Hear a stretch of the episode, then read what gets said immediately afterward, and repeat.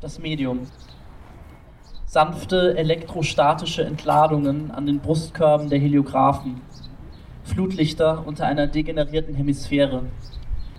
Wo man solchen wundervollen Worten lauschen kann? Bei den Lesungen der Poets Corner. Sie sind die Voreinstimmung auf das Poesiefestival und waren zwischen dem 4. und 8. Juni überall in den Berliner Bezirken zu finden. Ich habe mich von dem Titel Weltraum in der Tragetasche ins ZKU, Zentrum für Kunst und Urbanistik, nach Moabit locken lassen. Hier traten unter freiem Himmel unter anderem Johannes Rosenberg und Marius Goldhorn auf. Vor den Fenstern schimmerten Gaslampen in das Zimmer, synchronisierte Hitzewallungen über Jahrhunderte hinweg, taumelnde Fledermäuse am Nachthimmel, die die parabelförmige Stauchung und Dehnung eines Signals beschrieben, leuchtende Flüssigkeit, die sich über die Bäume unten am Fluss ergoss. Noch 200 Jahre bis zur Erfindung der Magnetresonanztomographie. Noch eine Stunde bis zur Elektrifizierung des Tals. Johannes Rosenberg studiert Violine an der Universität der Künste in Berlin. Zurzeit ist er Stadtschreiber des Berliner Studierendenwerks für Berlin Stories, auf deren Website man seine Texte auch nachlesen kann. Ich wollte von Johannes erfahren, was ihn zum Schreiben bewegt und wie er seine Sprachkunstwerke entstehen lässt. In letzter Zeit habe ich mich wirklich sehr für Orte interessiert, fremde Orte, zu denen ich hingereist bin und Landschaften oder Gelände in der Stadt oder je nachdem, wo ich bin, versuche ich viel zu laufen, mir das alles zu ergehen und dann setze ich mich wirklich mit einem Zeit, mit einem großen Zeitabstand dann hin, so zwei, drei Wochen später und schaue mir die Notizen an und überlege mir, wie ich das in den Text verarbeite. Besonders ist mir seine Vorliebe für wissenschaftliche Sprache aufgefallen.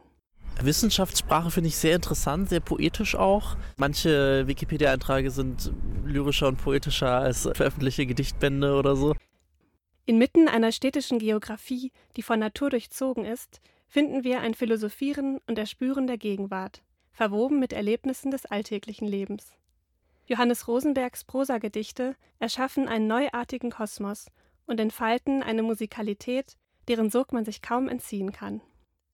Das heißt jetzt Aussterben. Extinktion, X-Risk, Exit, Ext, Text. So heißt das. Überall, wo ich hinblicke, sehe ich. Die Augen altern nicht. X, die Menschheit ist im Begriff auszusterben. Das ist der Aussterbesinn. Über dem Atlantik befindet sich ein barometrisches Minimum und ich wache auf, 5.30 Uhr, mitten im sechsten Massenaussterben. Ich habe in mein Traumgesicht gesehen. Es hat das getan, was ich tun wollte. Marius Goldhorn hat Geschichte, Philosophie und kreatives Schreiben in Berlin und Hildesheim studiert. 2020 erschien sein erster Gedichtband Yin im Corbinian Verlag und sein gefeierter Debütroman Park im Surkamp Verlag.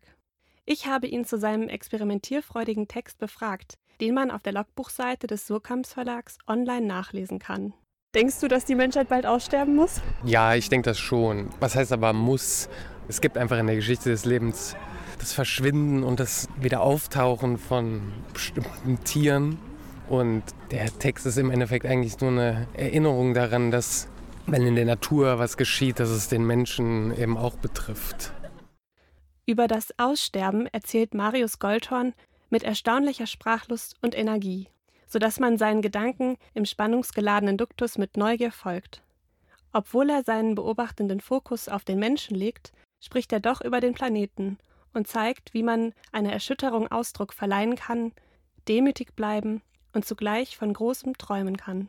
Ich stelle mir immer vor, dass die Menschheit sich vor diesem Aussterben rettet, indem sie sozusagen vielleicht eine Sache wäre, vielleicht die Imagination auszulagern. Also ich stelle mir das immer so vor, dass das Leben eigentlich forscht mit den Fischen, erkundet das Leben das Meer, mit den Vögeln oder den Flugsauriern erforscht die Lüfte und Menschen hat das Leben sozusagen einen neuen Forschungsraum eröffnet.